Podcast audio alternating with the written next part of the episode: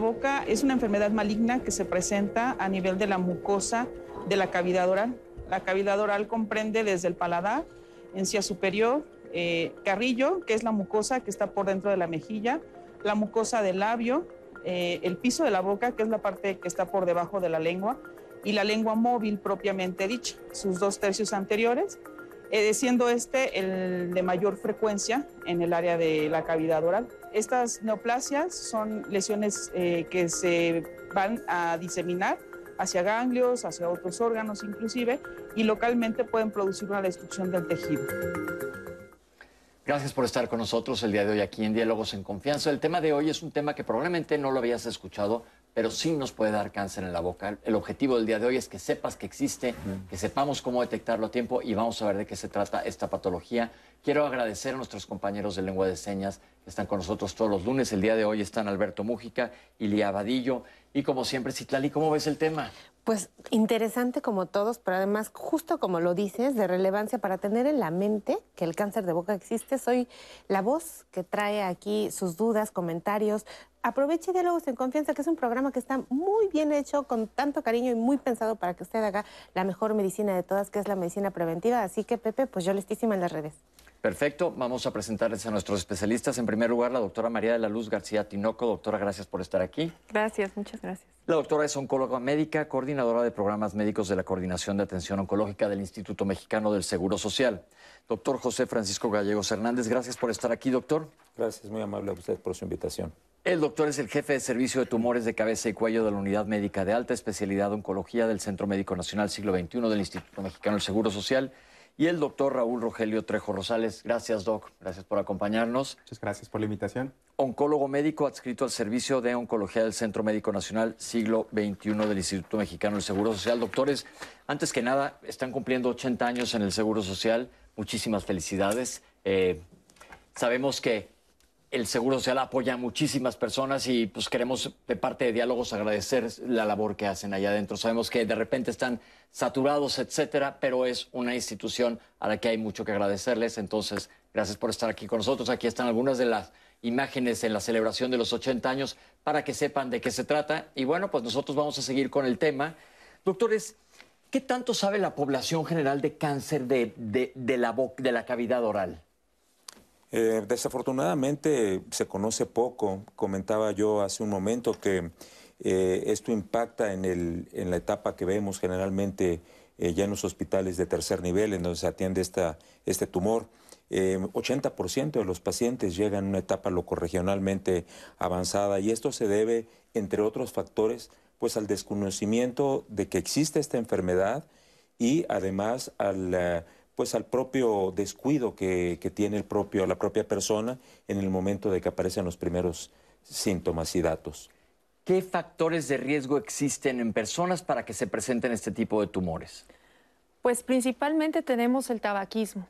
El tabaquismo en realidad no es el, eh, único factor, sin embargo es un factor muy importante Sabemos que el tabaquismo no solamente con el cáncer de, cabeza y cuello está relacionado, sino con otros muchos cánceres como el cáncer de pulmón, el cáncer de esófago, el cáncer de vejiga, etcétera.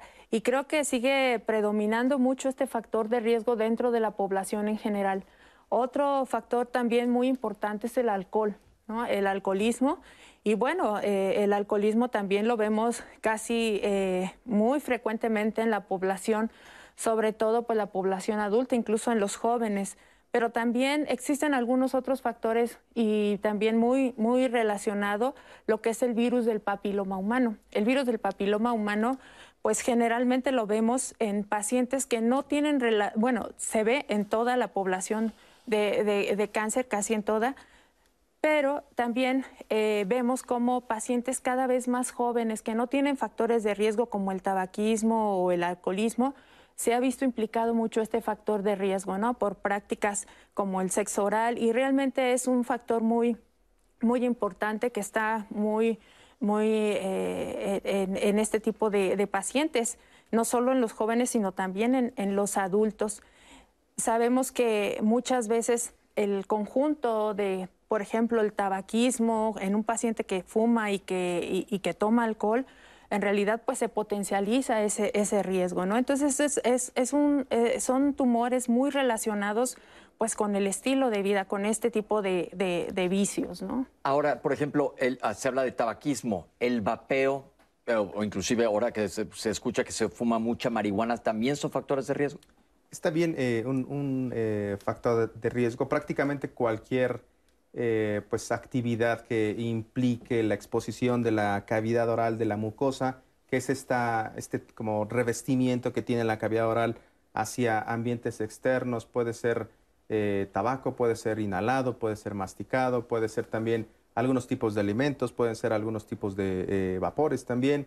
En algunos otros países, por ejemplo, algunos aspectos de la dieta, la exposición a la nuez de betel, por ejemplo, eh, expone a la eh, mucosa oral a algunos agentes que con el paso del tiempo pueden generar eh, algunos tumores. Entonces, creería que es importante destacar precisamente que estos factores de riesgo son prevenibles y de ahí que haga del cáncer de cabeza y cuello y específicamente del cáncer de la cavidad oral una enfermedad prevenible en la mayor parte de las veces. Yo creo que lo que acaba de decir el doctor es lo principal. Eh, se habló de sexo oral, obviamente es sin condón, evidentemente, pero no solo eso. Acuérdense que ya hemos hecho programas del virus del papiloma humano. Si se vacunara toda la población juvenil, se acabaría el virus del papiloma. Entonces ya ese factor de riesgo lo, se acabaría prácticamente. Tabaquismo hemos hablado y hablado y se seguirá hablando, el vapeo también ya lo hablamos. Entonces son, como dice el doctor, factores que pueden ser disminuidos. Vamos a ver una cápsula que nos habla de la prevalencia de estos tumores y ahorita nos van a decir cuál de ellos es el más frecuente. Aquí la tienen. El cáncer de la cavidad oral a nivel mundial ocupa el séptimo lugar. Hay países como Brasil en el que ocupa el sexto lugar y en México ocupa el lugar número siete de, frecuencia.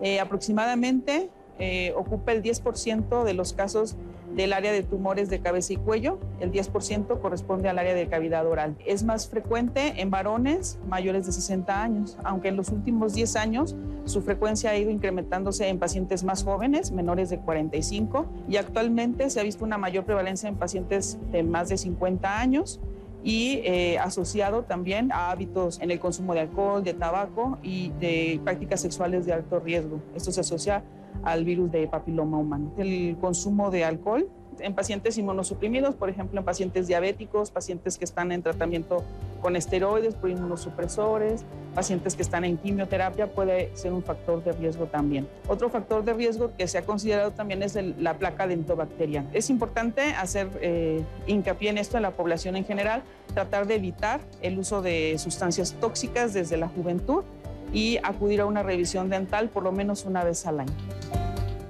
Volvemos a insistir en base a la cápsula que es bastante prevenible los factores de riesgo, digo la edad, eso sin ni modo, pero hemos visto que ha disminuido de edades. ¿Cuál es el cáncer más común en la boca?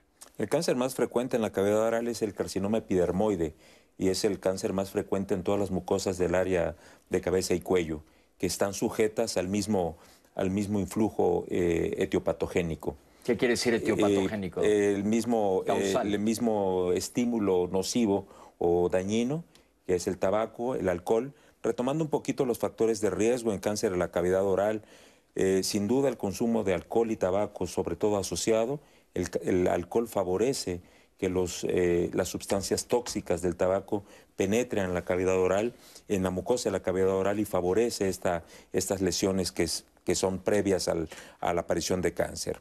La segunda causa es con mucho la placa dentobacteriana, el mal aseo bucal, se asocia en una eh, eh, alta eh, cantidad de bacterias en, esta placa que se forma de sarro en, la, en, las encías y en los dientes y favorece que estímulos dañinos estimulen la, mucosa. Hay otros factores que no tenemos afortunadamente, afortunadamente en nuestro país, como es el hábito de, mascar la nuez de areca, esto se ve en Asia, que es una, la fruta de una palmera, esto se utiliza en, poblaciones asiáticas y africanas para, para estímulo. Eh, en Sudamérica, por ejemplo, se mastica y se chupa el chimó, que es una sustancia de tabaco que se asocia con sal, y esto se chupa, se escupe posteriormente, sobre todo en el Valle Central de Venezuela, y eh, en algunas otras poblaciones como Bolivia y parte de Argentina se mastica la hoja de coca. La hoja de coca eh, se pone una, una bola de esta hoja de coca que es muy estimulante, pero también irrita. Y si esta hoja viene con el palillo, con la nervadura de la, de la hoja propiamente dicha, el estímulo es mucho mayor. De tal manera que esto no lo vemos en nuestro país, eventualmente en población que ha, que ha venido, que ha, que ha, migrado. Eh, eh, en nuestro país podríamos concluir que los tres factores más importantes son la acción de alcohol, tabaco y eh, la placa dentobacteriana. El virus del papiloma humano tiene una mayor importancia en la orofaringe propiamente que en la lengua, que en el piso de la boca. Déjenme explicarles un poquito de anatomía. La faringe es, si tú te asomas cuando dices, ah, que vas al doctor, lo que ves allá atrás es la faringe. Esa, esa cavidad está conectada con la nariz, que es la nasofaringe, en la boca es la orofaringe y abajo es la laringofaringe, pero sigue siendo toda esa cavidad. Entonces se asocia más a cánceres que están A la amígdala, al paladar blando, a la, a la pared, a lo que se llama coloquialmente la garganta. Eh, la cavidad oral, vaya, sí tiene una en nuestra, en nuestra población, concretamente del Instituto Mexicano del Seguro Social y del Hospital de Oncología, la prevalencia de nuestra población es de 37% del virus del papiloma humano, lo cual es bastante alta, pero no podemos todavía asociar una causa-efecto y sobre todo asociarlo a pronóstico como sucede en esta otra localización. Pero vaya, sí tiene una enorme importancia desde el punto de vista causal, ¿no? Y sobre todo que es prevenible. Sin duda, sí, claro. También. Citlali, ¿ya tienes algún comentario? Mira, por ejemplo, una mujer con BPH nos dice que su pareja es estable. Para poder tener sexo oral con él debe de usar condón o cómo se protege en la pareja de no eh, tener esto como factor de riesgo.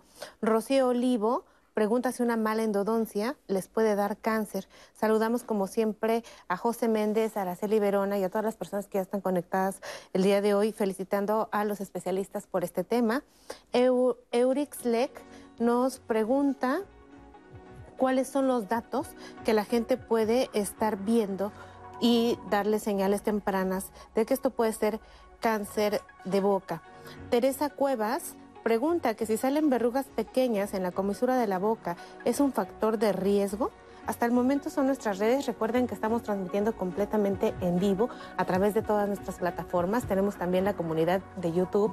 Ahora que si a usted le gusta comunicarse, tenemos el centro de contacto con la audiencia. Aparecen siempre nuestros teléfonos en la pantalla, así que no hay pretexto para no estar participando el día de hoy aquí en Diálogos en Confianza.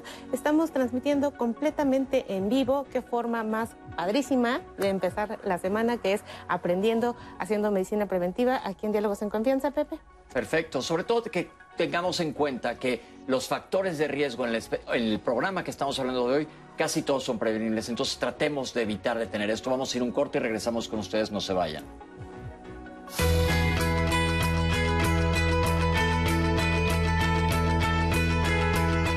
Un estudio publicado en la revista británica The Lancet señala que la vacuna contra el virus del papiloma humano reduce las tasas de cáncer de cuello uterino y de enfermedades de transmisión sexual, además de que puede reducir el riesgo de cáncer en garganta y boca.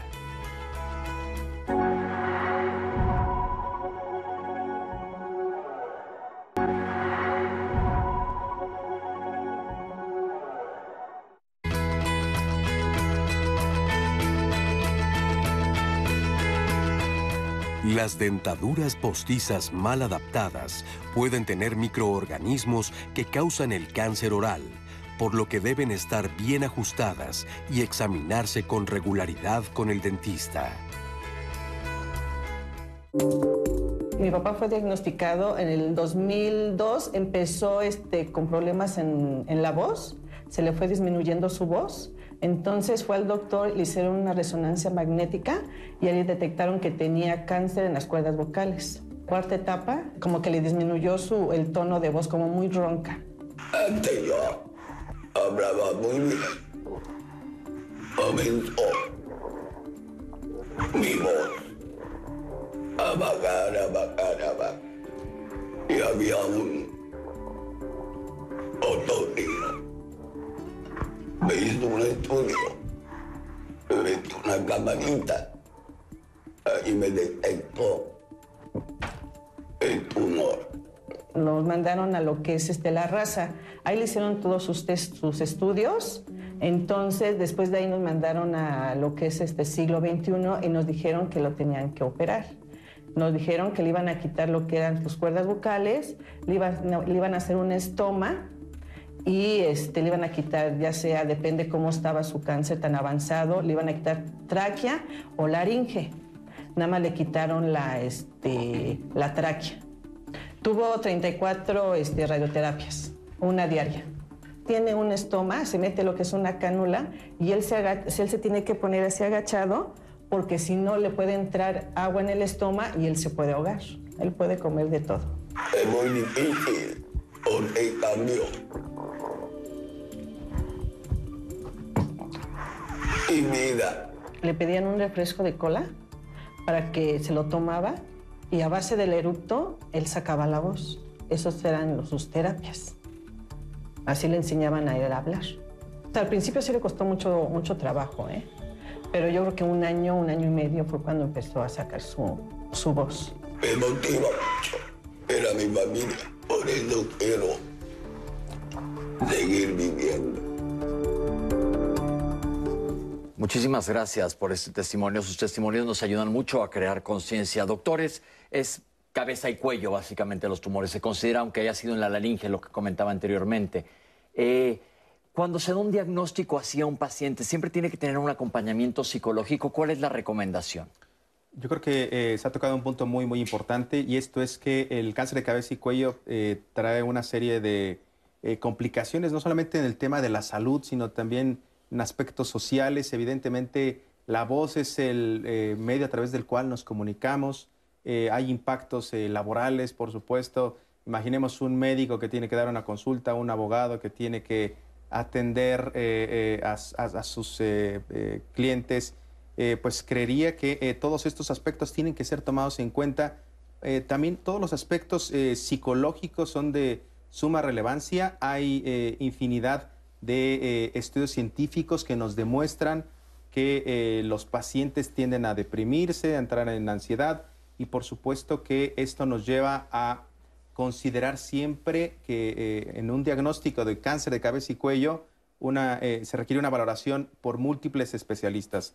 A esto le, le llamamos una valoración eh, eh, multidisciplinaria.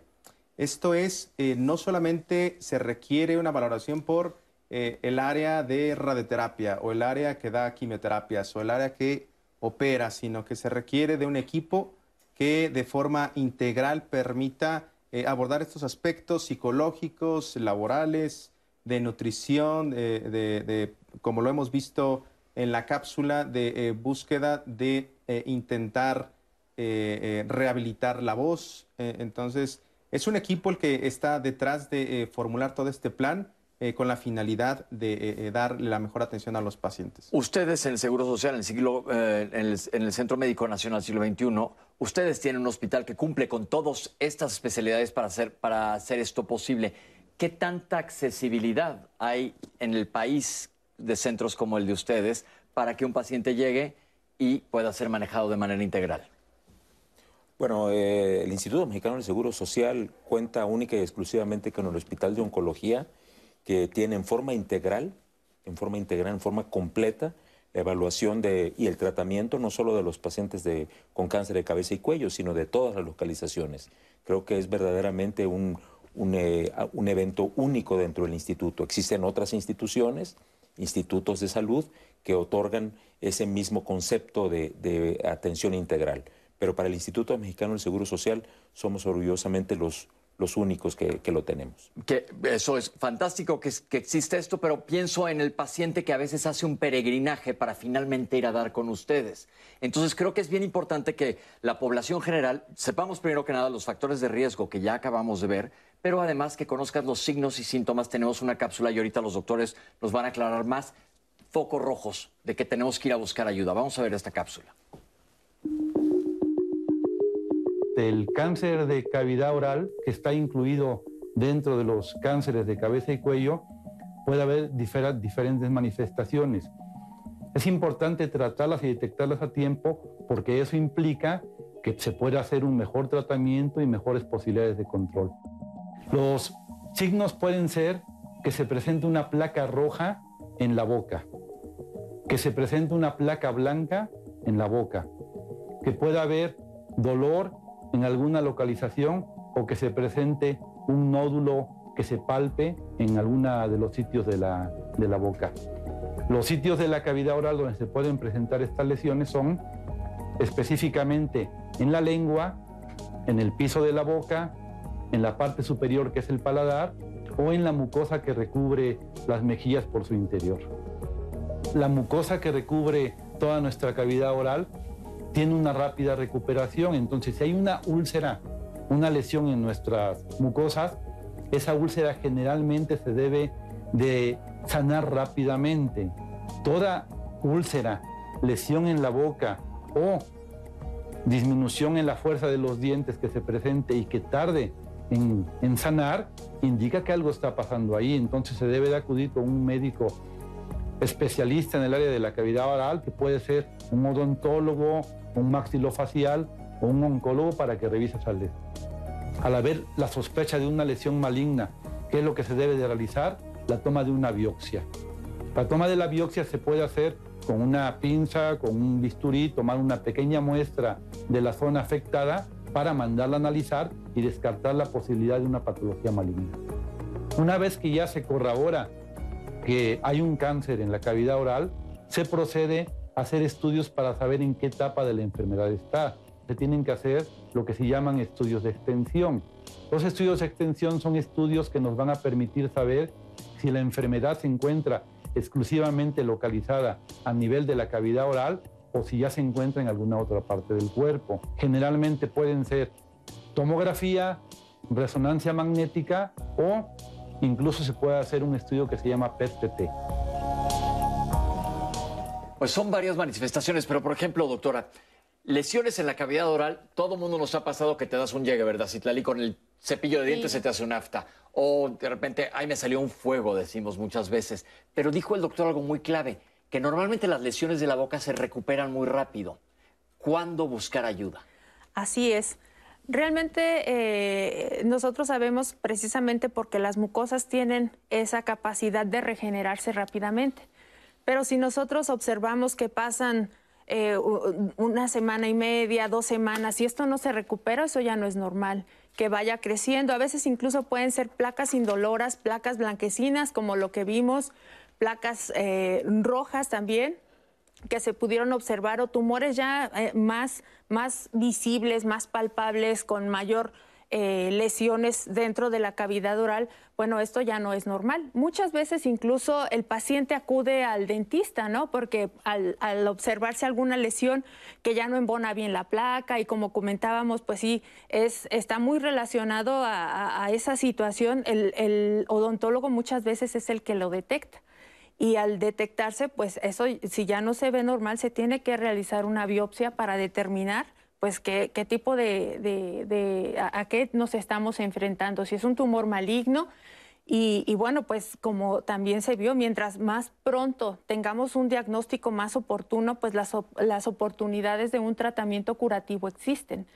Eh, no dejarlo eh, así eh, muchas veces no tenemos como esa conciencia de ir a acudir al odontólogo, por lo menos a que nos revisen, ¿no? O sea, generalmente... A la limpieza dental par de veces al año. Exactamente. Generalmente acudimos pues cuando tenemos una molestia, cuando necesitamos que, que se haga algún arreglo a alguna pieza, pero no tenemos como esa conciencia, ¿no? Así como en, en, cáncer de mama, pues para tratar de detectarlo a tiempo se hacen estudios de mastografía, etcétera, pues también creo que esa es una buena acción de nuestra parte, el tener un cuidado, el, vigilar nuestra, nuestra boca y sobre todo si existen estos factores de riesgo que ya comentamos, ¿no? Estoy seguro que es en muchos, porque hemos visto, hemos hecho programas aquí, los pueden buscar en YouTube sobre cuándo ir al dentista, al odontólogo y qué se puede dar cuenta. Nosotros los médicos te revisamos la boca, pero nadie se conoce mejor que tú mismo. Tú sabes notar, traigo algo que me está molestando. Si ya pasó una semana y no se ha quitado, es importante que te cheques. Ahora, la lengua. Todos nos hemos mordido la lengua. ¿Qué tal duele, verdad? Si te da una mordida, que dices, híjole, y te queda la lengua así un tiempo, pero a la semana ya estás bien. ¿Las lesiones de lengua qué tan frecuentes son? Son las más frecuentes dentro de la cavidad oral. Eh, eh, o sea, los carcinomas más frecuentes de la cavidad oral son en la lengua. Y eh, algo práctico, sencillo a recordar y como mensaje es toda lesión dentro de la cavidad oral que por sí sola o con un tratamiento tópico no desaparece en la primera semana, es una lesión que es sujeta a evaluación y eventualmente una biopsia. Ok, tópico quiere decir que te pongas algo sobre la lesión. Entonces, si tienes, como dice el doctor, una lesión en tu boca, en cualquier lado, incluyendo la lengua, que en una semana no mejora, al doctor inmediatamente. Ahora, la doctora dijo algo muy interesante que aplica siempre que hablamos de cáncer. Bueno, de casi todas las enfermedades.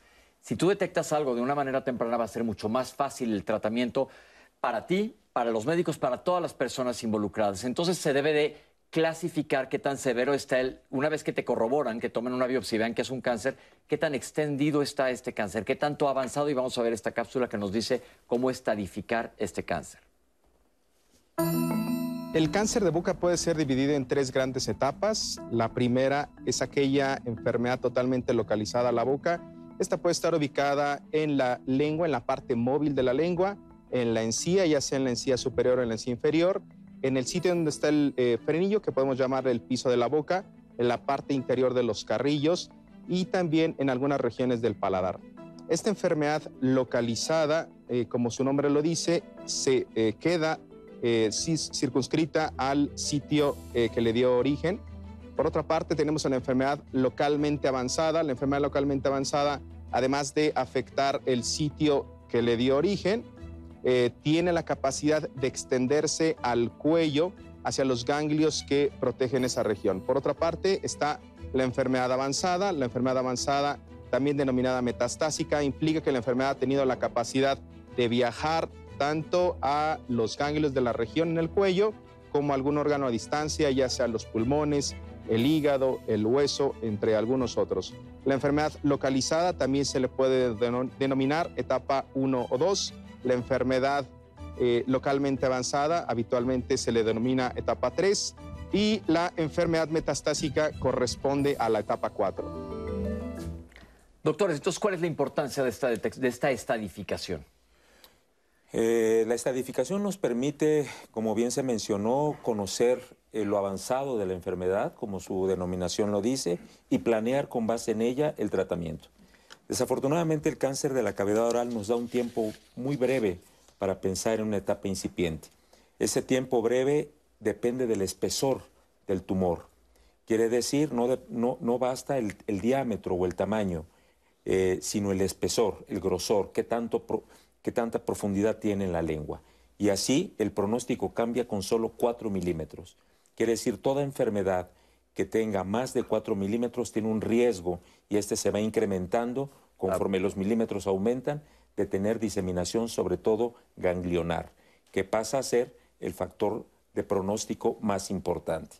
Para, que, para tener una idea, en nuestra población mexicana, la media con la cual nosotros encontramos a los pacientes de, en el momento del diagnóstico es de un centímetro, o sea, de 10 milímetros. Pasó mucho tiempo. Entonces, e, eso es eh, suficiente para eh, retomar la idea que decía hace un momento, ¿no? Tan luego se tenga una lesión, si esta no desaparece, hay que acudir. Yo creo que lo que está diciendo el doctor es clave. Te va a ir mejor en tu pronóstico, te va a ir mejor en tu cartera, pero es otra cosa también, es mucho más caro, un tratamiento más agresivo y en todo, en la agresividad del tratamiento. ¿Por qué creen que es este retraso, doctores, en la detección de cáncer? Eh, nos lo acaba de contestar el doctor, llegan ya mucho más avanzados. Si cada cuatro milímetros estamos hablando de que es más serio y llegan con un centímetro, pues estamos hablando de algo importante. ¿Por qué nos retrasamos tanto en este país?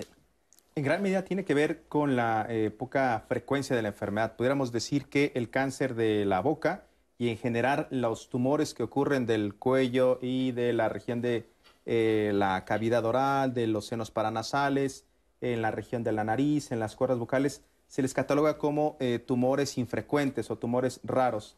Esto hace eh, también que eh, la diseminación de la información hacia la población en general es, escasa cuando se le compara con tumores mucho más frecuentes como los que ocurren en la próstata, como el cáncer de mama, como el cáncer cervicuterino. sí creería que en gran medida tiene que ver con el poco conocimiento que se tiene en general sobre este tipo de enfermedades. Eh, si una persona eh, se detecta una tumoración, una úlcera, una placa blanquecina, una placa eh, roja en la boca, pero no tiene quizá la idea de que esto pudiera representar un problema maligno. exacto, pudiera pensar que quizá poniéndose una cremita con algún enjuague pudiera salir adelante. sin embargo, como hemos visto, cualquier lesión que persista y diríamos que siete días pudiera ser el, el, punto de corte, me parece que es una regla para llevarse a casa cualquier lesión que persista más de siete días sí o sí necesita una valoración eh, médica. Eh, yo creo que es de los mensajes más, más importantes de, esta charla. Que sea el mensaje clave del día de hoy, que se puede aplicar prevención y que si va una semana y traes algo en la boca que no se ha quitado, ve a ver qué es. Mejor ser exagerados que quedarnos cortos. Ahora, la gente dice, bueno, ¿qué pasa si me detectan tardíamente? Eso quiere decir que el tumor ya no está en el sitio donde empezó. Bueno, sí está en el sitio donde empezó, destruyendo esa zona, pero ya migró a otros sitios. ¿Y esto qué implica para la vida de un paciente? Conforme la etapa avanza, la posibilidad de curación disminuye. A mayor etapa, menor posibilidad de control. A mayor etapa, el tratamiento suele ser mucho más agresivo. No basta un solo tratamiento, sino una combinación de estos. Y obviamente, tomando en cuenta que hablamos de la cavidad oral, esto va en menoscabo importante de la calidad de vida. Claro. Quiere decir, en la fonación, en el hablar, en el deglutir, en el poder tragar, en el poder saborear, en el poder contener. Eh, y eh, esto implica obviamente no solo una menor posibilidad de vivir, sino también que ese tiempo que se tenga sea con una muy mala calidad de vida. Por eso es importante detectarlo a tiempo. Perfecto, Citlali, ¿cómo andamos? Tenemos llamadas de la audiencia, por ejemplo, Rosalinda tiene una lengua que llaman geográfica. ¿Algún riesgo para tener cáncer de boca con esto? Y si tiene líquen plano, estos son factores eh, que la van a predisponer a desarrollar este tipo de cáncer. Eduardo Cisneros también llamó para decirnos que actualmente hay muchas restricciones para las personas que fuman, pero no así para las personas que están consumiendo marihuana. ¿Hasta dónde afecta eso? ¿El cáncer de boca fumando tabaco o fumando marihuana tiene alguna diferencia en cuanto a la manifestación y desarrollo de cáncer de boca? Doctor Antonio Ruiz, aquí en Nuevo Laredo, Tamaulipas, dice que hay una cosa nueva dentro de los dentistas que están utilizando un tipo de adhesivo muy fuerte para poder fraguar el material con el que ellos trabajan de manera rutinaria. Ponen rayos ultravioletas, pero él tiene entendido que se producen muchísimos problemas en la piel y quiere saber si estas luces que se utilizan dentro de las terapéuticas odontológicas pueden favorecerle también el cáncer de boca. Ruiz Sánchez Quintero nos comparte que al inicio del programa aquí dijimos varios síntomas con los cuales se está identificando perfectamente desde hace tres años. Tiene molestia en la parte interna de la boca con múltiples tratamientos en medio privado y en el Seguro Social, pero no le han indicado que, nada que tiene algo. Incluso, pues le dan algún medicamento, pero no tiene ningún estudio. Entonces, es del interés de la audiencia saber cuál es el estudio que deben de hacerse cuando están sospechando cáncer de boca, porque así nos mencionan, no se lo solicitan los doctores. Le podrán orientar sobre esta enfermedad y dice que, bueno, él vive con estos temas de boca insoportables. David Hernández le dijeron que tiene papiloma humano. Sucedió hace un mes Dice que ya se los quemaron con láser. ¿Hay algún lugar en donde lo puedan atender con más profundidad? Por otra parte, también la gente con papiloma está alarmada, quiere saber si todos los tipos de papiloma les favorecen el cáncer o hay específicamente algo con los que puedan tener eh, y deban de tener cuidados y medidas pertinentes. Pinky Rose, de 43 años, tiene problemas con los molares, se atiende con un dentista y ha tenido pues múltiples tratamientos, pero justo dice, a pesar de todo, yo no puedo salvar mis dientes, específicamente sus molares. También es duda de la audiencia si la pérdida dental está condicionada o tiene que ver con datos tempranos de cáncer de boca. Patricia justo Pepe lo que decía sobre las aftas y los síntomas que frecuentemente tiene la población, aquí está la duda otra vez. El cáncer de boca tiene que ver con la alimentación. ¿Hay algún tipo de alimento que se haya visto que lo favorece? ¿Qué hay con el alcoholismo? Ya mencionaron que el tabaquismo, pero el alcoholismo es un factor de riesgo. Yo tengo la sensación, nos dice otra persona, que tengo una bolita atorada en la garganta, como si fuera una semilla, desde hace un buen rato. Esto es dato de cáncer. ¿Se detecta este tipo de cáncer en fases tempranas y por qué no hay algún marcador o medidas preventivas tempranas para saber qué pasa con este tipo de cáncer tan importante? Em, si dejo de fumar, esto me ayuda a disminuir el cáncer de mama. Yo fumé durante 20 años. Tengo algo que hacer. Ahora me interesa no tener ningún tipo de cáncer, pero no sé realmente si esto ya estoy a tiempo o es verdaderamente tarde. Corine Flores tiene pénfigo vulgar y tiene ampollitas y lesiones en la boca. Esto le puede ocasionar cáncer. Eh, Meguin MN nos dice, bueno, el problema es que la gente no está acostumbrada a ir al dentista, entonces nos enteramos de que podemos tener alguna manifestación manifestación de manera tardía. Gracias por compartir esta opinión que ya tuvimos aquí el día de hoy en el foro. Espinosa de los Monteros, pues les felicita por este importante tema. Consuelo Ventura, eh, ¿a qué edad y qué cuidado se debe de tener eh, si uno piensa que tiene factores de riesgo, así como también quieren saber si tiene línea hereditaria. Pues al momento son nuestras redes, le agradecemos su amplia participación y sigo pendiente de ellas. Recuerde que los doctores van a contestar las dudas en el bloque que sigue, pero aclarémoslo lo de la alimentación, doctor. Ya se comentó que hay una nuez específica y algunos eh, la hoja de coca también, pero no hay un alimento que directamente te cause cáncer en la cavidad oral. No, no lo hay, no lo hay. Eh, eh, se especula un tanto sobre alimentos muy calientes. sobre, Para esófago, sí. Ajá, ahí sí. Como por ejemplo también el consumir el mate muy caliente, realmente nuestra población no lo hace en forma importante. Son, son, eh, no hay tanta evidencia como para eh, concluir que un eh, alimento lo puede, lo puede causar. La lengua geográfica que preguntaban es un evento totalmente aislado y no tiene ningún tipo de relación. Doctor, ¿pero es el mate propiamente o el calor, de, o, lo caliente de la bebida? la temperatura, ¿las bebidas calientes favorecen? No, para la cavidad oral no.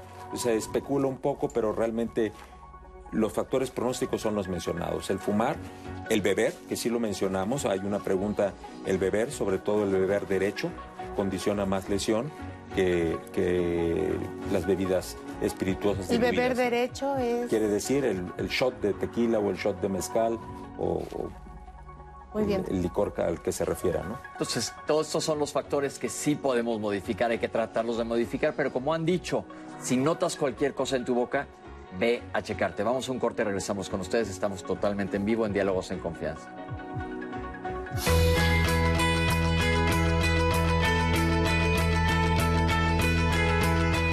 Las opciones de tratamiento para los pacientes con cáncer en la boca son cirugía, radiación y quimioterapia. Dependerá de la ubicación y etapa del cáncer, así como de la salud general del paciente.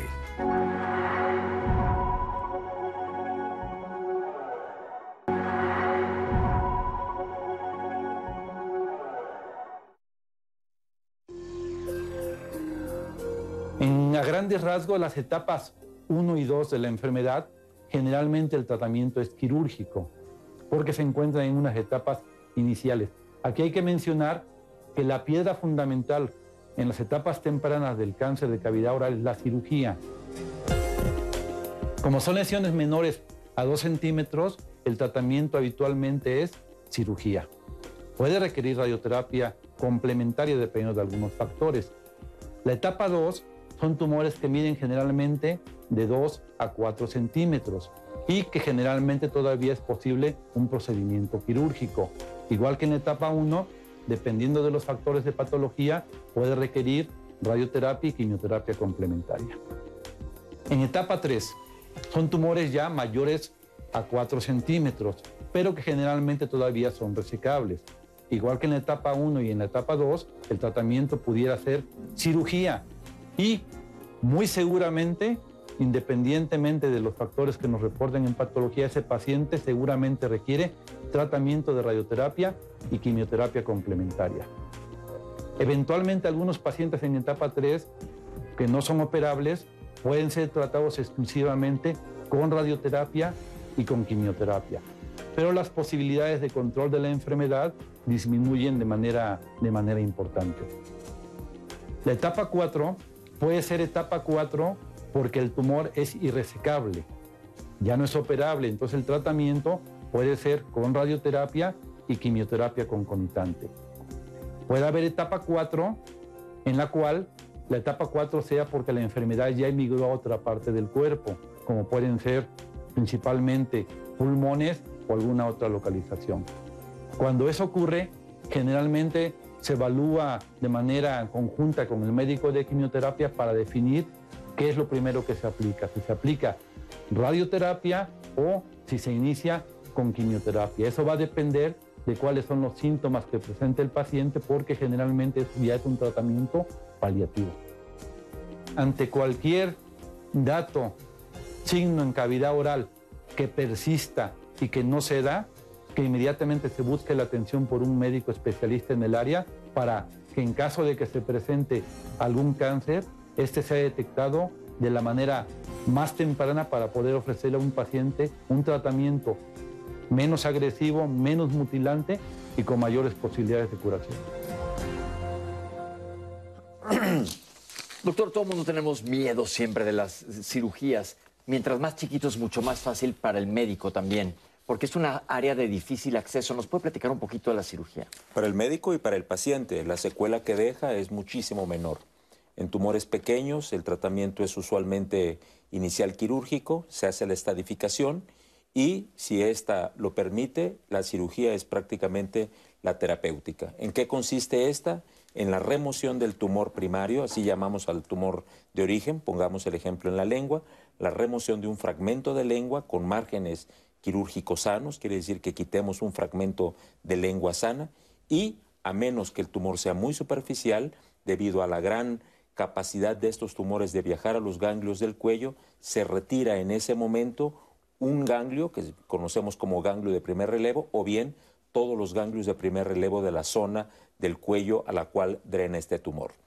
Después de esto se hace un análisis histopatológico y dependiendo de la etapa, de, de, las características del tumor, sabemos si requiere un tratamiento posterior, que puede ser solo radiación o eventualmente la combinación de quimioterapia con radiación. Hablemos un poquito de la radioterapia. ¿Qué es radioterapia? Bueno, la, radioterapia es uno de los tratamientos muy utilizados también dentro del cáncer. De las modalidades de tratamientos, pues están las tres principales ramas, que es pues la cirugía oncológica, que es el tratamiento sistémico, hablemos ya sea de quimioterapia, inmunoterapia, terapia blanco, etcétera. Y la radioterapia es un tratamiento que va enfocado más a dar un control local. Es un, un tratamiento dirigido a través de radiación con la finalidad pues de controlar el tumor o en este, en este caso, por ejemplo, en los tumores de, cabeza y cuello en general, pues puede, puede existir diferentes enfoques, ¿no? Por ejemplo, el ser un tratamiento radical que generalmente va acompañado del tratamiento sistémico como es la quimioterapia, que lo que hace es sensibilizar o hacer más radiosensible a ese tumor para, con la finalidad de atacar más al tumor y tener un control a ese nivel. Y también, bueno, cuando existen ciertos factores de riesgo, ya sea que el paciente haya sido operado y que encontremos algunos factores, pues que le den más propensión a ese tumor de regresar, ¿no? De, que haya habido ganglios, eh, positivos, ganglios positivos o un tumor grande, etcétera. Entonces, estas situaciones, pues, se ayuda el tratamiento con la finalidad pues también de eliminar esa enfermedad quizá micrometastásica que haya quedado con la finalidad de disminuir ese riesgo. Existen diferentes modalidades de radioterapia, pero el enfoque general es ese. Perfecto. Doctor, ahora sí, y tratamientos médicos, porque decimos quimioterapia, pero sabemos que la oncología ha avanzado mucho. ¿En qué consiste? Para entender los tratamientos médicos, habría que eh, regresar, un poquito a este tema eh, de la capacidad que tiene la enfermedad de viajar. Esto es, eh, pudiéramos diferenciar dos grandes grupos de enfermedades de la cavidad oral, aquellas que se quedan solamente en la cavidad oral y aquellas que tienen la capacidad de viajar. Si entendemos la capacidad de viajar de eh, un cáncer desde la cavidad oral hasta el cuello o hasta algún órgano a distancia, entendemos eh, eh, cuál debe ser la naturaleza de los tratamientos que precisamente buscan interrumpir este proceso. Esto es, si la enfermedad tiene la capacidad de viajar, seguramente utiliza un vehículo y este vehículo suele ser la sangre o el sistema linfático. Y para eso precisamente se utilizan los eh, tratamientos de quimioterapia, terapia blanco e inmunoterapia.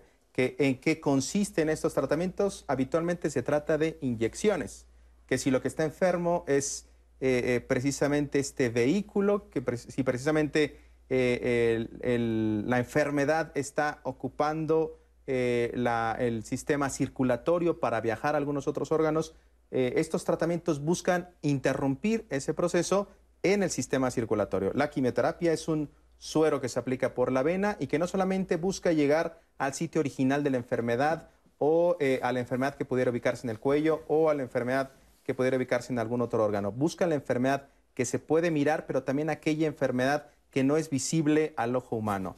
La terapia blanco, básicamente el mismo tratamiento, sin embargo, el principio de la terapia blanco es buscar el tendón de Aquiles de la enfermedad y atacarle. Y finalmente la inmunoterapia es también un suero que busca hacer que el propio sistema de defensas tenga la capacidad de atacar a la enfermedad. Perfecto, gracias doctor por esta explicación y vamos a ir contestándole a la gente que nos llamó. Alguien nos dijo, solo tengo una pareja sexual, ¿debo utilizar condón para el sexo oral? Pues aquí dependerá si, Con antecedente de, de- si de- tiene antecedente de virus de papiloma humano. Y por eso insisto en que ojalá y todo el mundo se vacunara desde joven de- contra el virus del papiloma humano. ¿Una mala endodoncia me puede causar cáncer? No, no, no. Perfecto. ¿Cuáles son los datos tempranos? Es lo que han estado hablando los médicos. Cualquier lesión en la boca que no se quite. Vimos una- un, te- un testimonio que fue alguien que se empezó a quedar ronco y no podía hablar y no se mejoraba. Ese es otro dato. Pérdida de peso o ir al dentista y que el dentista detecte algo anormal.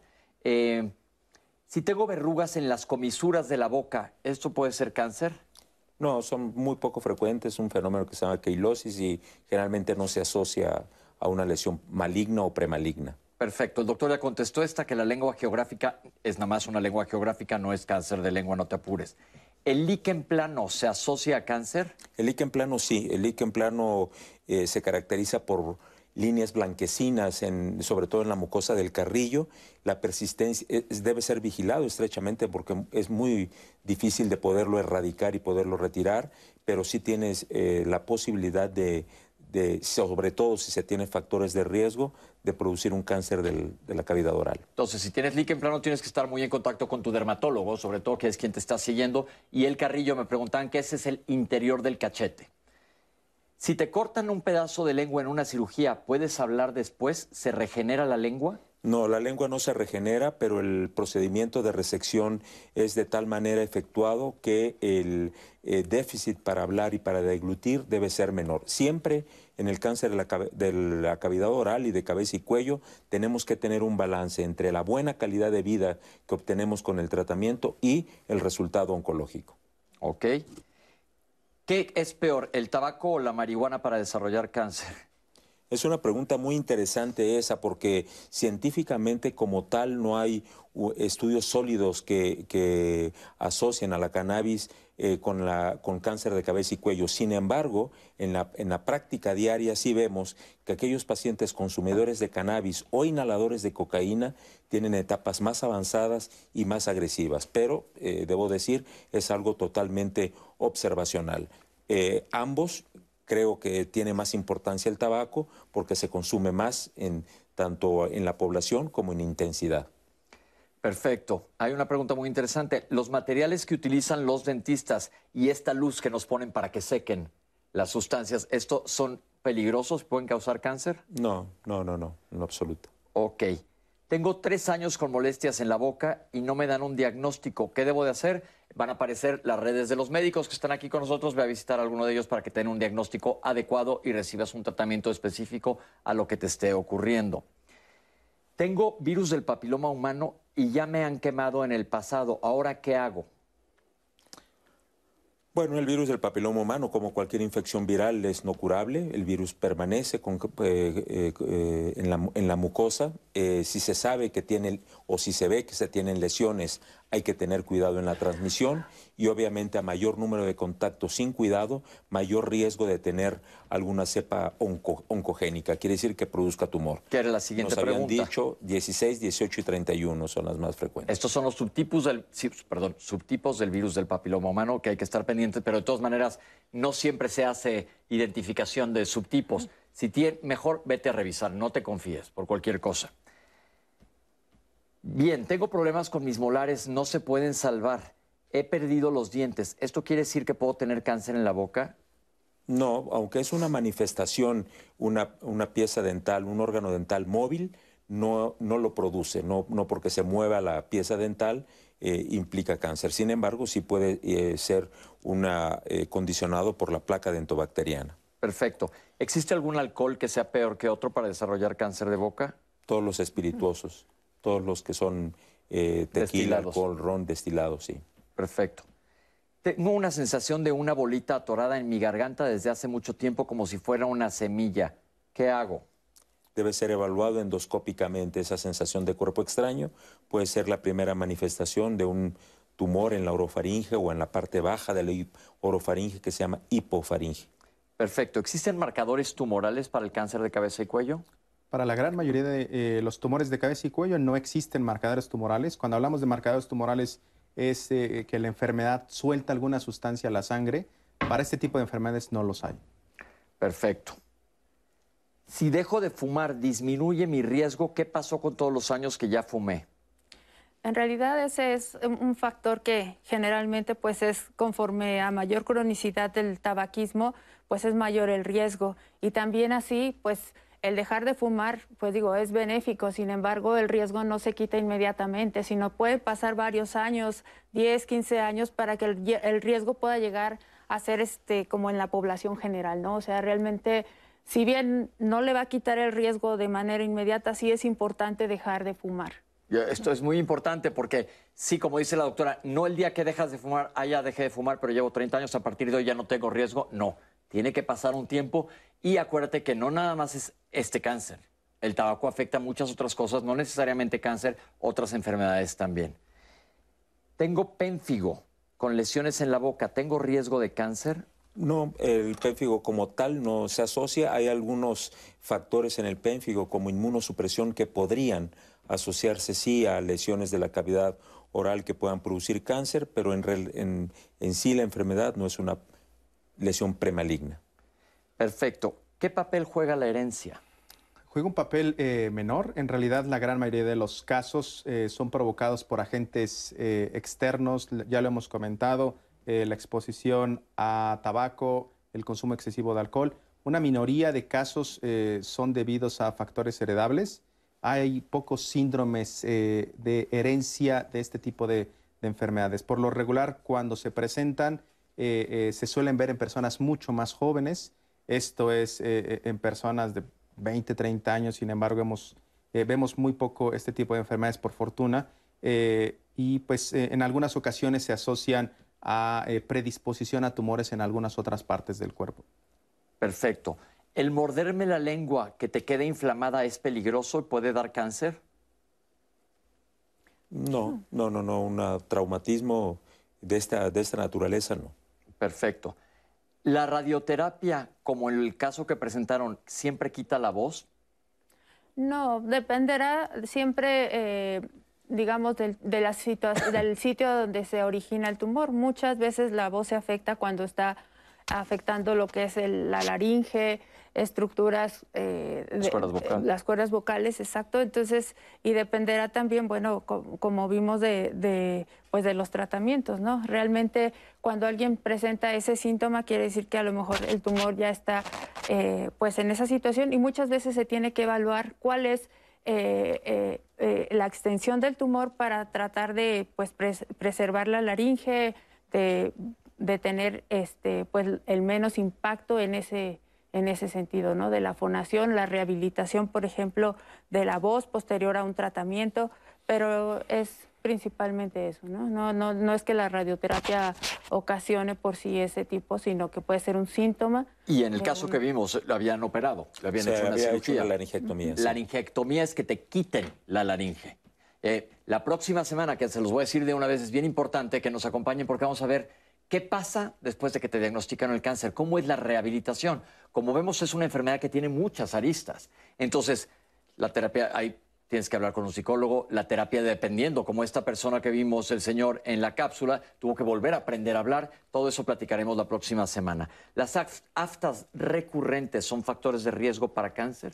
No, eh, es una manifestación de algún problema muchas veces inmunológico o de la propia flora eh, bacteriana de la cavidad eh, oral, pero no, este, no, no es un factor de riesgo. ¿Es suficiente con nada más lavarme los dientes para la placa bacteriana? No. No. No, recuerden lo hicimos un programa bien interesante aquí que tuvimos aquí odontólogos que nos hablaron de si lavarnos los dientes mínimo dos veces al día, cambiar el cepillo de dientes, utilizar hilo dental, dijeron que también era muy, muy importante, y acudir al dentista o odontólogo, ya que hay parte de la placa que con el cepillo no nos la podemos quitar. Sí, Clary, tienes más, más comentarios. Vete directo con ellos, sí. Megan, Megan, doctores, ¿qué pueden mencionar sobre los piercings en la lengua? Ah, buena pregunta. Muy buena pregunta. Eh, mucho se ha investigado eh, sobre esto. No es un factor determinante. Sin embargo, en pacientes que tienen virus del papiloma humano, existe una teoría en que probablemente el realizar un piercing en la, en la lengua o en el labio favorezca la introducción del DNA viral al espesor de la lengua. Decir que toda persona que se pone un piercing va a desarrollar un cáncer de lengua sería una mentira. Digamos, es un, factor de, riesgo relativo. Bien, Dolores Vega felicita, dice que hay muy poca difusión sobre este tipo de cáncer y bueno, pues lo agradece. Miri Rodríguez, su pregunta es, tuvo eh, eh, sexo oral sin protección, su pareja tiene una verruguita, ¿qué debo de hacer? La gente se alarma mucho por este tema del BPH y el sexo oral. Eh, también tenemos una llamada por acá de Teresa, que tiene una sobrina de 45 años aproximadamente. En su lengua tiene muchas manchas negras. Como medio año de aparición con lunares de diferentes tamaños y dice que bueno, ya le ha dicho que vaya con el dentista o con algún especialista a quien le recomiendan que debe de ver la sobrina de Teresa. Nunca le hace caso y la verdad es que se lee bastante desesperada. Bueno, la pigmentación en la mucosa oral es un evento relativamente frecuente. La presencia de amalgamas lo facilita. Hay lunares en la mucosa de la cavidad oral. Hay una entidad diferente a la que estamos tocando ahora que se llama melanoma de mucosas. No es frecuente en la cavidad oral, es más frecuente en la nariz, pero eh, sí hay que hacer una evaluación. Usualmente eh, médicos eh, odontólogos y cirujanos maxilofaciales son los encargados de hacer esta, esta evaluación una mancha negra por sí misma no implica un riesgo de padecer un cáncer. La aparición temprana o la aparición tardía o la gente que nunca ha tenido muelas del juicio es un factor de riesgo para desarrollar cáncer? No, tampoco, no. Eloísa, cuando le dio COVID en la, en la lengua, también le apareció cándida. A la fecha, su boca es muy seca y no tiene sabor. ¿Qué le pueden decir? Bueno, es una, seguramente es una secuela que ha dejado la enfermedad, no es un factor de riesgo propiamente dicho para cáncer de la boca. ¿La persona que siente algo atorado en la garganta podría tener también problemas tiroideos? Pudiera tener una gran variedad de eh, problemas médicos, eh, desde algo que no sea precisamente anatómico, es decir, físico. Sin embargo, eh, definitivamente alguien que perciba un cuerpo extraño en la garganta necesita una valoración médica, seguramente se requerirá una visualización directa. Esto es meter una camarita a través de la boca y llegar hasta la garganta y eh, verificar que todas las estructuras de la región están normales. Catalina Alonso nos comparte que su vecina tiene la lengua bastante inflamada, incluso no puede hablar, solamente balbucea. Ha estado asistiendo al médico, quien le dijo que tenía que cortar la lengua. Está aterrada, por supuesto, pero este procedimiento se le ayuda, la lengua se corta. ¿A dónde puede asistir? ¿Cuál es el mejor lugar para la vecina de esta señora? Bueno, eso sí podría ser un cáncer de lengua y un cáncer de lengua avanzado. Eso necesariamente debe ser evaluado por, por oncólogos. Es la evaluación. Decidir cortar la lengua, bueno, eso dependerá obviamente del diagnóstico. Lo primero que hay que hacer es el diagnóstico. A propósito de eso, la siguiente pregunta es, ¿qué expectativas de vida tiene una persona a la cual le cortan la lengua? ¿Qué es lo que va a dejar de hacer? Bueno, eh, eh, en cuanto a la calidad de vida, mencionaba yo que es muy importante mantener una balanza entre la, secuela que deja la cirugía y el control oncológico. Si es una etapa pequeña y nos permite una cirugía adecuada, el, el déficit que se obtiene es prácticamente mínimo. Bien, Dani Martínez nos comparte que su tía tenía una bolita en la amígdala. El médico le dijo que era por un alimento, al final terminó yendo con otro médico, resultó esto ser un absceso. Los abscesos favorecen la aparición de cáncer de boca y además de que una persona tiene absceso, ¿qué estudios son los subsecuentes que se tienen que hacer para saber que ya está bien la persona? No, eso seguramente es un proceso infeccioso de la orofaringe y de la, concretamente de la, de la angina, de la amígdala. Usualmente el tratamiento antibiótico es suficiente, eventualmente la amigdalectomía si estos cuadros son repetitivos. Silvia Vega, ¿qué enjuagues bucales puede utilizar la población general sin riesgo para desarrollar cáncer? Cualquiera que no tenga alcohol. El problema es el alcohol que dice. Bien, y tenemos a la comunidad en YouTube que nos pregunta si algún tratamiento odontológico mal realizado puede favorecer cáncer.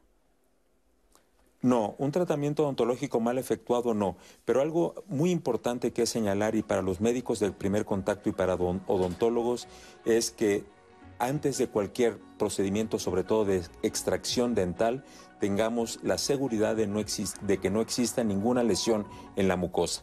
La propia extracción dental, si el la persona tiene ya una lesión, favorece la migración del tumor hacia el hueso mandibular y cambia totalmente la etapa. Pues estas fueron las redes, Pepe. Gracias, Citlali. Eh, recuerden que la próxima semana vamos a dar un seguimiento. ¿Qué pasa después de que te operan, que recibes quimio, que recibes radioterapia? Vamos a ver cómo tratar de regresar a una vida normal. Doctores, muchísimas gracias por acompañarnos el día de hoy. Creo que se dio mucha información, ¿verdad, Citlali? Totalmente, clase Y sobre todo también gracias a nuestros intérpretes en lengua de señas y a ti que nos ves todos los lunes. Toma en cuenta lo que se dijo hoy. Nos vemos la próxima semana aquí en Diálogos en Confianza. Gracias.